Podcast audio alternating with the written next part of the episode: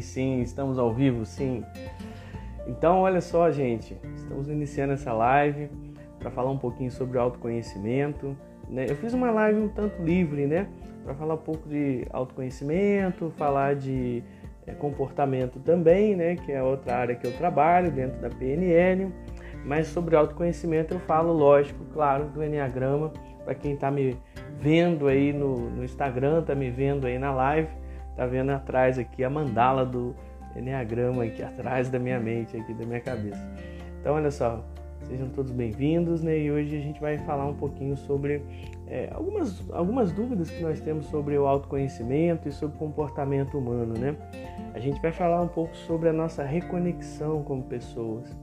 Então, eu quero trabalhar aqui é, é, como sair do piloto automático. A gente vai trabalhar um pouco essa temática que é, muita gente às vezes me pergunta e, e, fala, hoje, essa semana mesmo fui dar duas palestras é, é, e me falaram sobre isso, como sair dos comportamentos automáticos. Né? Então eu vou colocar o título aqui na live. Se você entrar nessa live aqui agora, você pode também fazer sua pergunta para mim. Comportamentos automáticos. Tem muito a ver com o tema da autossabotagem. Ontem eu falava sobre isso numa palestra aí para jovens. Então, estamos aí. Já, já enviei o título e agora eu vou fixá-lo. Então, sobre isso, né, eu gosto muito de falar sobre o Enneagrama, né? Nós, seres humanos, né? Nós temos diversas camadas em nós. Nós temos aí camadas, é, vamos dizer assim, mais profundas, mas nós também temos camadas mais superficiais, né?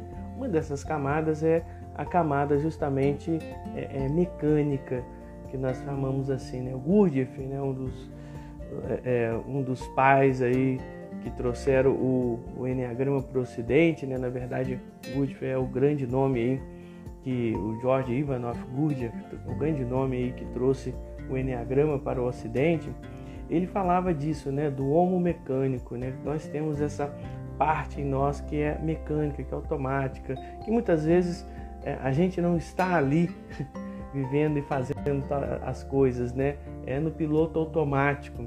Quem já viu aquele filme Clique, né, sabe do que eu estou falando. Então, assim, o, né, o personagem lá, o Adam Sandler, descobriu um controle remoto mágico onde ele podia passar para frente ali diversas fases chatas da vida, situações chatas da vida. E aí ele se perguntou uma hora é, quem que vivia para ele quando ele passava rápido ali, né, a consciência dele, aquilo que ele não gostava de viver, né? E aí então ele percebeu que ele vivia aquela coisa ali meio que um piloto automático. Muitas pessoas hoje em dia também vivem no piloto automático, muitas pessoas também é, é, é ficam é, é, desconectadas de si mesmo. Agora mesmo enquanto eu estou falando aqui com você, eu estou usando um fone de ouvido. Não, eu ainda não tenho aqueles fones né, Bluetooth, mas você está vendo aqui o fio aqui, né, é, passando aqui pelo meu rosto e tudo mais, né, perto do meu rosto. Então, quer dizer, tem muita gente que às vezes, quando eu ia lá em São Paulo, quando eu vou às vezes em São Paulo, para às vezes até na, na, na rodoviária, muitas vezes eu vejo ali muitas pessoas desconectadas da vida, né? Às vezes colocam os fones assim de ouvido e ficam igual, um, vamos dizer assim, entre aspas, igual um zumbi andando para lá e para cá. Meio tem mal-humoradas que não queriam ir trabalhar, algumas, outras assim, bem fora do, do da caixinha mesmo, da casinha, assim, andando por lá. Mas enfim, as pessoas muitas vezes ficam desconectadas.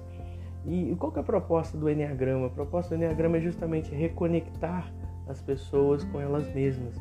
A gente buscar essa conexão, até mesmo falando é, é, numa dimensão mais espiritual, mais divina, né? Buscar com a sua essência, é, com, com quem você é de verdade. E o Enneagrama, né? Ele é essa figura que está aqui atrás de mim, né? Um círculo, é, tem um triângulo que liga ali o 9, o 3 e o 6. E um outro símbolo que está ali com flechas pretas que a gente chama de Equizade, que ele liga ali o 1, liga o 7, o 5, liga o, o 8, liga o 2, liga o 4 e volta novamente para o 1. Né? Essa sequência né, do Exad nós chamamos aí de lei do 7. O que é a lei do 7? É o movimento que nós fazemos como seres humanos né, diante de qualquer experiência da vida.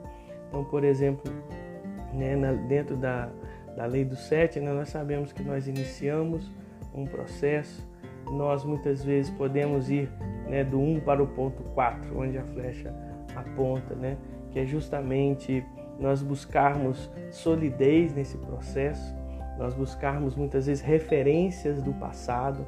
Então, enquanto o ponto 1 ele é a referência dos começos da vida, né? Tudo começa ali pelo primeiro passo, pelo ponto 1. Então, o ponto 4 vem a ser um ponto de solidez. Mas o que é esse ponto de solidez? Existe algo em nós que é muito sólido, que é o passado, né? O passado é uma coisa estática na nossa vida. Então, o presente é vida e o futuro é talvez a coisa mais incerta que nós temos. Né? Apesar de que muitas vezes a gente gosta de ficar especulando, calculando para prever o futuro. Ainda vamos fazer uma live sobre isso. Mas o passado ele tem essa estaticidade, né? Somos muito bons em prever o passado, por exemplo. Então, quando a gente quer até falar alguma coisa sobre o futuro, a gente busca no passado referências também. O passado, então, ele tem essa característica de solidez. E o passado, né, representado aí pelo, ponto, pelo ponto 4, né, ele justamente trabalha essa estabilidade das coisas. Então, quer dizer, quando a gente está falando aí de é, é, ponto 1 indo para o ponto 4, é sempre uma referência de quando eu quero começar alguma coisa, eu me referencio pelo passado. Outra, outra coisa que eu também faço é indo para o ponto do 4, eu vou para o ponto 2 onde as pessoas começam a se referenciar é, para, o, para os outros, né, para os relacionamentos. A segunda grande métrica da nossa vida, em termos de movimentação, de movimentar a nossa vida, são as pessoas, é o outro. Desde criancinha, desde quando nós nos entendemos por gente, ou até antes gente se entender por gente, nós estamos aí é, é, sempre buscando a referência de fora, a referência é, é com relação ao outro né? Às vezes quando falavam com você quando você era criança, ah, você é a cara do seu pai, a cara da sua mãe, a cara do seu tio, da sua tia, que talvez você nunca viu, e você acabava absorvendo aquilo. E mesmo que talvez você não fosse tão parecido com ele ou com ela, com essa pessoa que disseram que você se parecia, você começa às vezes até é, por acreditar pegar características. Então o outro é uma outra grande fonte de influência para os começos da nossa vida. Por isso que então o ponto 1 ligando ao ponto 4 e o ponto 4 ligando ao ponto 2, né? E é claro também, o ponto 2 vai estar ligado ao ponto 8. O ponto 8 é o ponto da conclusão. Então aqui a gente já fecha uma ideia de começo e fim, né? Sempre alicerçado pelo passado e alicerçado também pelos outros, né? Então a gente é, quer chegar em algum lugar e as duas bases que nós temos de referência é o passado e também o nosso e também os outros, né? que são as fontes aí da nossa construção das, das experiências do nosso ser e tudo mais.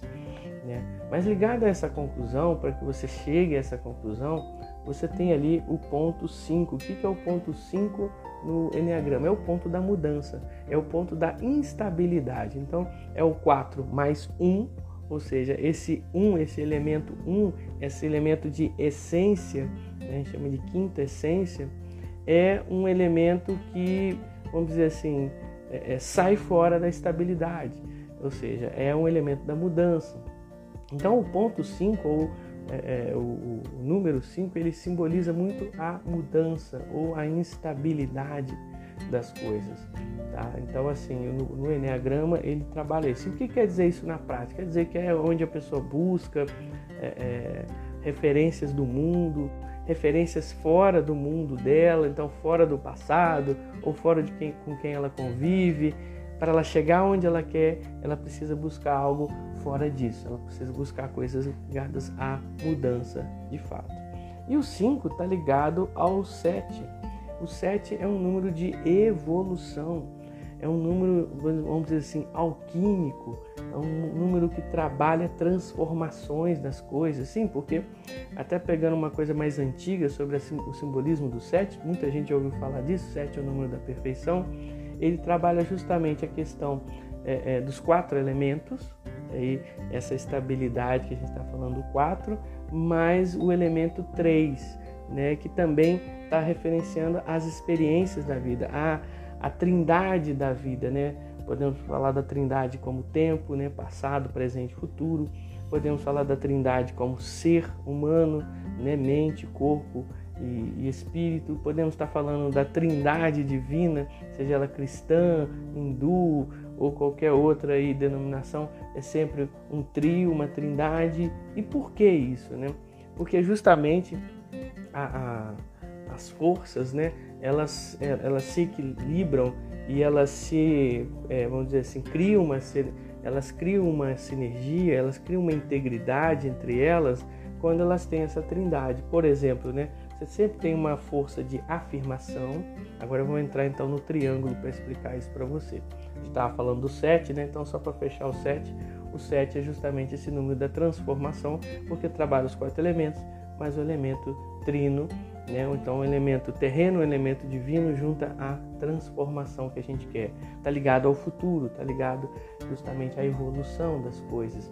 Então, se você perceber essa equidade que eu acabei de narrar do Enneagrama, ela parte do princípio para o passado, para os outros, para chegar a uma conclusão ou uma meta que nós queremos. E essa meta, né, você precisa sair da sua bolha e buscar mudanças para ocorrer uma transformação. Ponto 7, que é o que nós queremos no nosso futuro. E isso né, é, é justamente o passeio que você faz né, depois do ponto 7 que volta diretamente para o ponto 1 para você realmente começar essa jornada. Então, para que você entenda essa equidade, os pontos 1, 4, 2, 8, 5 e 7, eles fazem esse movimento em nós. É um movimento de que nós, como pessoas, internamente precisamos fazer se nós queremos mudanças na nossa vida. Se nós não queremos viver no piloto automático. O Enneagrama nos mostra o piloto automático e nos mostra também o mapa como mudança. E nos mostra também o ideal de cada coisa. Que aí então eu entro no triângulo da trindade. O triângulo da trindade, né, pegando aqui pelo 9, lá em cima no topo, a fonte, né, é um elemento divino, estático. O número 9, se você ver até o desenho dele, ele parte da base, sobe e entra em si mesmo, né? É justamente esse movimento de gestar-se. É o, é, é o símbolo do autoconhecimento. É o partindo da, das raízes de quem você é e entrando em si mesmo para que você então possa é, se conhecer melhor. Né? E isso também remete ao número divino, porque o 9 estando lá no topo significa que esse autoconhecimento nos leva a uma essência, nos leva principalmente é, ao antes do eu sou, antes de quem eu sou, né? O que que tem aí? Né? Tem justamente a essência divina. E aí o Enneagrama vai narrando cada uma das nove essências que eu vou falar daqui a pouco para você, mas só para você entender essa, esse nove, né? essa essência que cada um de nós tem, né? ela emana ali para o ponto 3. E o ponto 3 vai ser esse ponto da trindade, esse ponto justamente em que você cria essa conexão. Eu, outro, formo nós. Eu e o tu formo nós. Né? Forma essa sinergia. Então o ponto 3 é o ponto da afirmação, é o ponto do nós, é o ponto do é isso que, que, que nós somos. Né? Por outro lado, né, existe uma antítese, existe uma sombra que sempre se cria diante da luz, e essa sombra vem a ser o eu não sou, que aí entra o ponto 6, então nós estamos falando aqui, aqui de tese, antítese e síntese, né? Ou seja, tese, antitese e sintese, né? Juntando as duas, nós estamos falando disso. Então o 3 ele vai diretamente para o 6, que é justamente um 3 mais um 3, ou seja, é o 3 afirmação mais o 3 sombra, ou 3 negação. Então a gente chama de santa afirmação, santa negação que convergem de novo para o 9 aqui em cima, chamado de Santa Conciliação. Então, quer dizer, o 3, o 6 e o 9 formam sempre esse movimento. Você vai perceber, e esse movimento forma esse triângulo que ele é estático. Diferente da equidade que eu acabei de narrar, né, do 1, 4, 2, é, 8, 5 e 7, que é um movimento mais é, é, da pessoa, de promover a mudança, o triângulo ele não é sobre mudança, ele é sobre como as coisas são. Né? Então você vai perceber que sempre as pessoas, numa conversa, ele, ele se manifesta dizendo assim: você lança uma ideia e tem uma pessoa contrapondo essa ideia. Né? E, e aí que tá. Às vezes a gente fica nesse dilema, nessa dialética, fica nessa luta, nessa polarização. Olha só esse nome, né? Bem, bem popular hoje em dia, nessa polarização, porque o terceiro elemento, que é a Santa Conciliação, que é o ponto 9, que ele é divino, ele é, em cima, muitas vezes ele é invisível, né? Ele tem essa característica por ser divino, por ser espiritual, ele tem essa característica de ser visível, né? O outro né, que é o, a santa negação, ele aparece por causa da santa afirmação, né, luzes e sombras, né? Então quer dizer, alguém afirma alguma coisa, o outro contrapõe e é, dentro do movimento de, de iluminação, de sabedoria, alguém entra e faz a conciliação ou faz a sinergia dos dois polos, né? Seria uma, seria uma terceira é, força, uma terceira via, né, podemos dizer assim. Né? Então nós temos uma via que afirma algo, outra que luta contra algo e nós temos uma via que concilia algo. Né? Achar sempre né, a terceira via, o Goodyear chamava de a lei do três, né, é sempre um desafio para nós. Nós sempre estamos presos em dilemas. Uma vez o Luiz Gonzaga saía de um, de um show, de um evento, né? e encontrou o Luiz Gonzaga, aquele rei do Baião, né? Encontrou com o mendigo e o mendigo perguntou para ele, é, pediu para ele né, uma esmola. Ele falou assim: Olha, você não tem vergonha de pedir esmola aqui não, na frente do show? Ele falou assim: Olha, é isso ou roubar? E parece que ele deu um respostão né, no Luiz Gonzaga, né? E o Luiz Gonzaga falou assim: Mas você só conhece essas duas opções? Dizendo para nós o seguinte: né, nós precisamos encontrar a terceira opção. As pessoas inteligentes sempre encontram a terceira opção. Né?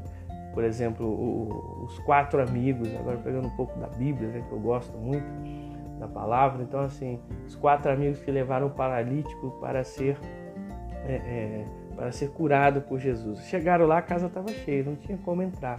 Então era ou ficar do lado de fora esperando ou ir embora, o que as duas opções eram muito ruins, porque ficar esperando não tinha garantia de que seria atendido.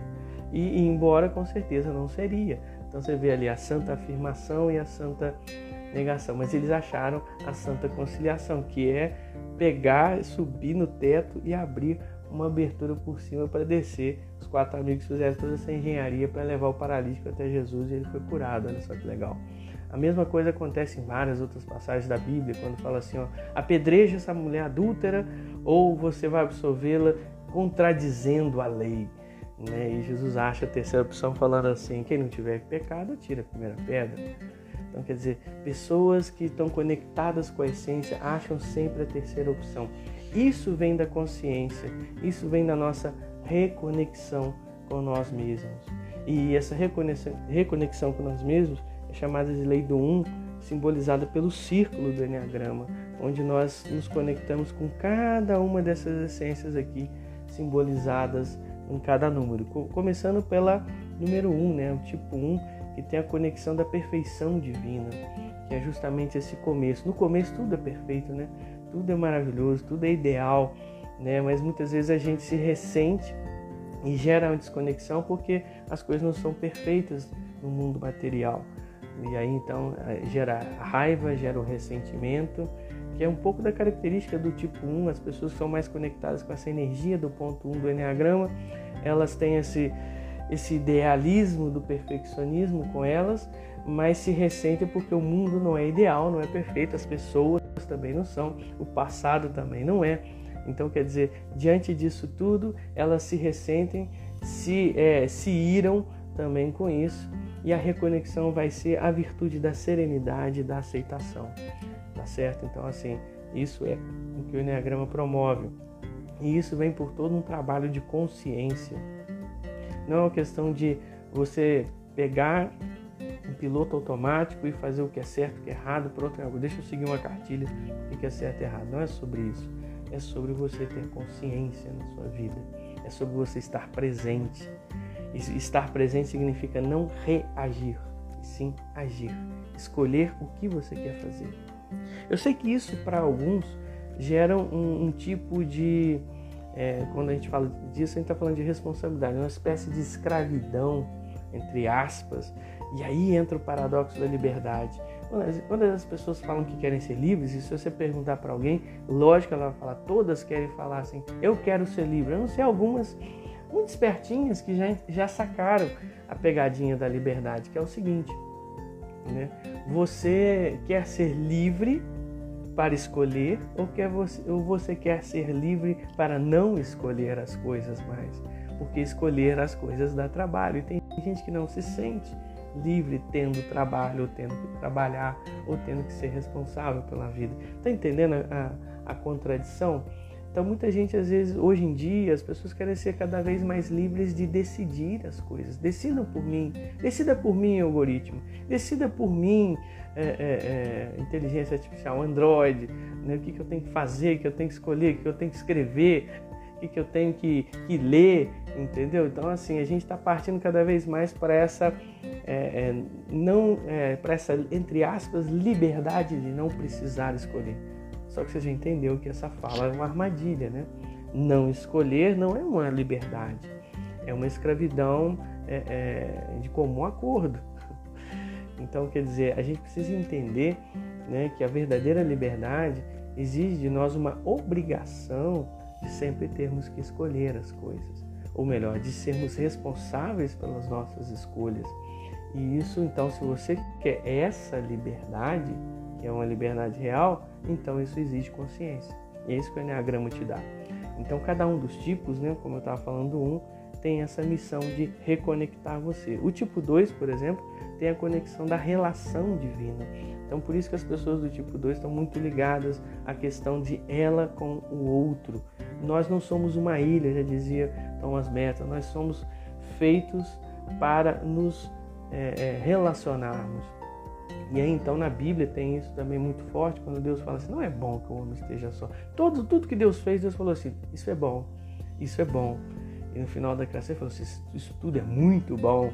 Né? Deus sabe reconhecer sua própria obra, mas na, tem uma hora que ele olha ali o homem sozinho e fala assim, não é bom que o homem esteja só.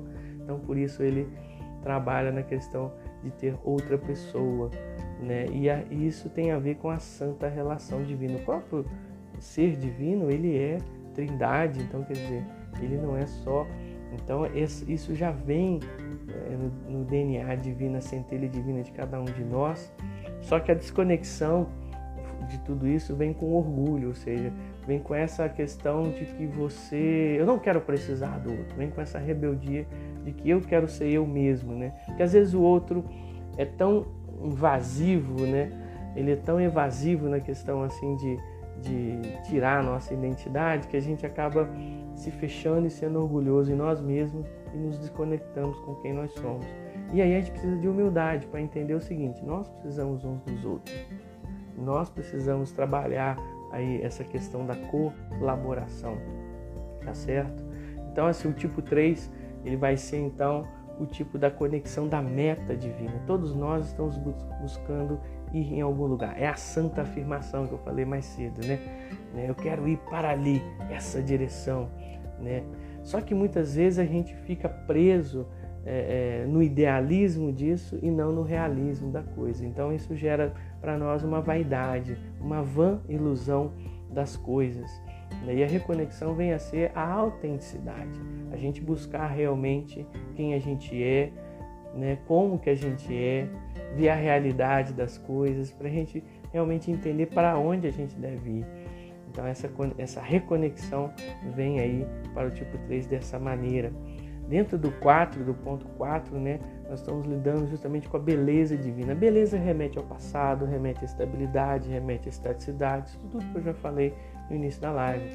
Só que por muitas vezes, por uma questão de uma comparação com o mundo de fora ou com outras, entre aspas, belezas ou estéticas né, que existem no mundo, muitas vezes a pessoa é, fica confusa né, com, com a própria estabilidade, com o próprio, entre aspas, com o seu próprio passado, dizendo assim, poxa, mas o passado de fulano foi tão melhor, poxa, mas a beleza de fulano é tão mais valorizada.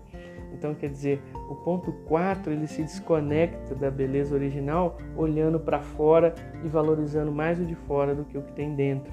né? Quanto, na verdade, não é questão de desvalorizar o de fora, né? E nem desvalorizar o de dentro. É você valorizar como coisas diferentes, é você aceitar o diferente, coisa que as pessoas hoje em dia não aceitam tanto, né? A gente chama essa virtude de equanimidade, né? esse equilíbrio entre eu e o outro sistema, né? É muito importante para a nossa reconexão. O ponto 5, né, que está ligado a essa sabedoria divina, essa busca e esse olhar também pelos, pelo, pelas outras coisas fora do meu passado, né? pelo mundo à minha volta, esse conhecer o mundo à minha volta, de certa forma, dominar ele a partir da mente, né? perceber, é, compreender, né? entender, entender, entrar na tenda, compreender, abraçar, né? estar com.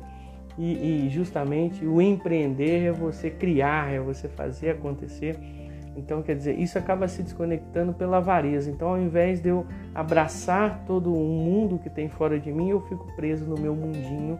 Essa é a desconexão, porque às vezes acho que todas essas coisas vão tirar a minha identidade, vai ser muito evasivo para mim, eu acabo ficando nessa desconexão da avareza. É preciso você ser generoso, ter um pensamento de abundância, sair da escassez, saber que o mundo é mais, que a vida é mais, que as pessoas são mais né, que você é mais, que Deus é mais. Então, isso tudo é o ponto 5. Já o ponto 6, nós trabalhamos justamente a segurança divina, essa estabilidade das coisas. Quando a gente está falando da santa afirmação de ir para algum lugar, né, vem a santa negação dizendo assim: não, calma, o seguro morreu de velho. Para que trocar o certo pelo duvidoso? Então a santa negação está ligada muito à segurança, ao manter as coisas, ao preservar as coisas. Só que o medo, né? Ele é como um vento que pode muitas vezes nos ajudar a, a, guiar o nosso barco, né, a impulsionar as coisas, como também ele pode destruir muitas coisas. Então a desconexão acontece muitas vezes por, por esse medo que é justamente esse ar, esse vento que muitas vezes está descontrolado.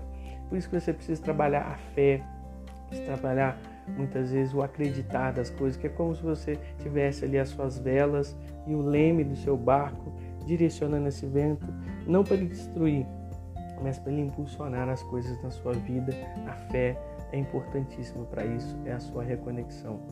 O ponto 7 ele está ligado justamente àquela evolução, àquela transformação, ao plano divino, aonde né, todos é, queremos chegar, aonde Deus ou o ser divino quer que nós cheguemos. Então, assim, essa desconexão com o plano divino nos leva à gula, a ficar buscar, a buscar vários planinhos é, tolos, né, e pequenos aí pelo mundo, né, que é um pouco do que o ponto 7 faz, o tipo 7 do Enneagrama faz, né, buscando várias coisas ao mesmo tempo, com essa gula de várias coisas, essa fuga muitas vezes do sofrimento, né, como uma forma de não encontrar sentido para a vida ou não encontrar sentido para as coisas. O sofrimento é isso. O sofrimento é aquele vazio, aquele momento que você perde o sentido das coisas, entendeu? Por exemplo, o sofrimento não é a dor. Né? A dor sem sentido é o sofrimento, mas a dor com sentido não. Por exemplo, pergunte uma mulher grávida, né? ela sente dor, mas tem um sentido, que é pôr uma vida no mundo. Então, quer dizer, não é um sofrimento, é uma dor frutífera, produtiva para essa pessoa. E aí, então, para você se reconectar, é justamente buscar esse sentido de novo, que nós podemos chamar de sobriedade, né? que é justamente é, é você voltar a experimentar, a saborear as coisas e não ficar ávido de tê-las apenas para cobrir a falta de sentido ou falta do plano divino. Então, a sobriedade é você voltar de novo à rota divina, ao plano divino na sua vida, né, ao seu propósito, à sua reconexão com o, o plano divino. E o 8, finalizando aí junto com o 9, né, o 8 ele é justamente a justiça divina, ele é a conclusão, ele é a chegada de todas as coisas, ele é o resultado daquilo que nós buscamos. E muitas vezes, por a gente é, é, é, não, tem, não ver o resultado, não ter o resultado, a gente exagera, a gente se torna agressivo, a gente se torna revoltado, né? a gente se torna luxurioso com as coisas. A luxúria é esse exagero essa raiva exacerbada que muitas vezes transborda as pessoas, a reconexão com isso vem a ser a compaixão e a verdade. A verdade no sentido de que é, é existe existe uma justiça divina, existe uma conclusão divina das coisas. Talvez aqui nesse mundo você não encontre, mas você encontra com certeza essa verdade dentro de você e através de você se reconectando com ela, se reconectando com os outros, aí vem a compaixão, se reconectando com o seu passado, se reconectando com o mundo, com os outros sistemas e se reconectando com o seu plano divino. Então, sim, aí você volta ao começo de todas as coisas. E entre o 8 e o 1 nós temos o 9, que é justamente essa parada divina, esse pit stop, que muitas pessoas estão ligadas ao tipo 9 eles estão ligados ao ponto 9, né? A gente chama de tipo 9 aí na personalidade. Ele é a conciliação divina. Essa pessoa meio zen, ela tem até uma, um pezinho desenganjado na vida porque ela é muito conectada com essa parte divina, mas de forma egóica. A desconexão gera uma indolência, gera uma procrastinação da vida, sabe? Gera uma preguiça de viver as coisas terrenas que tem que ser reconectada com o amor divino. O que é o amor divino? É novamente a pessoa entender que ela tem um plano aqui nesse mundo, ela, ela tem metas aqui nesse mundo, que ela pode é, se estabilizar aqui nesse mundo também, entendeu? Que ela pode representar o amor divino aqui nesse mundo também. Então esses são os nove pontos aí para você sair do piloto automático, conexão, desconexão e reconexão. Eu falei cada um deles aqui.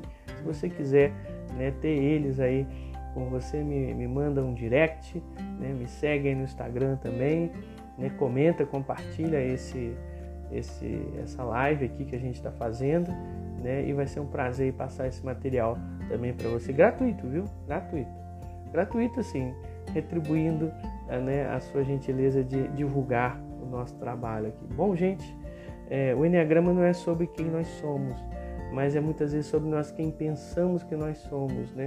através dessa desconexão. Mas ele é um caminho para chegar às nossas essências. Né? Agora, nesse final de semana, dia 8 de outubro, enquanto eu gravo essa live, né? porque essa live também vai para podcast, então eu tenho que datá-la aqui. E também no dia 3 de dezembro vai ser uma, uma segunda data que nós vamos fazer aí. Nós vamos fazer é, duas vivências de reconexão. Uma trabalhando justamente questões do passado e outra trabalhando questões de transformação, a nossa jornada divina aí. Então, quem estiver interessado também me procura, também pode fazer esse mesmo processo individual comigo ou pode fazer esse processo em grupo, mentorias online que a gente pretende promover no futuro aí com grupos online, né? Mas é, presencial são essas datas, né? 8 de outubro e 3 de dezembro de 2022.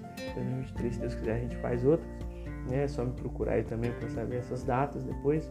E quem quiser também individual, é possível fazer. Eu já faço há muitos anos esse processo com várias pessoas, com resultados fantásticos. a minha missão é lembrar de quem nós somos e eu também estou nessa missão de me lembrar quem eu sou.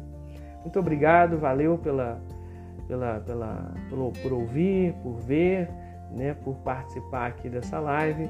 Nos vemos numa próxima, se Deus quiser. Valeu, gente!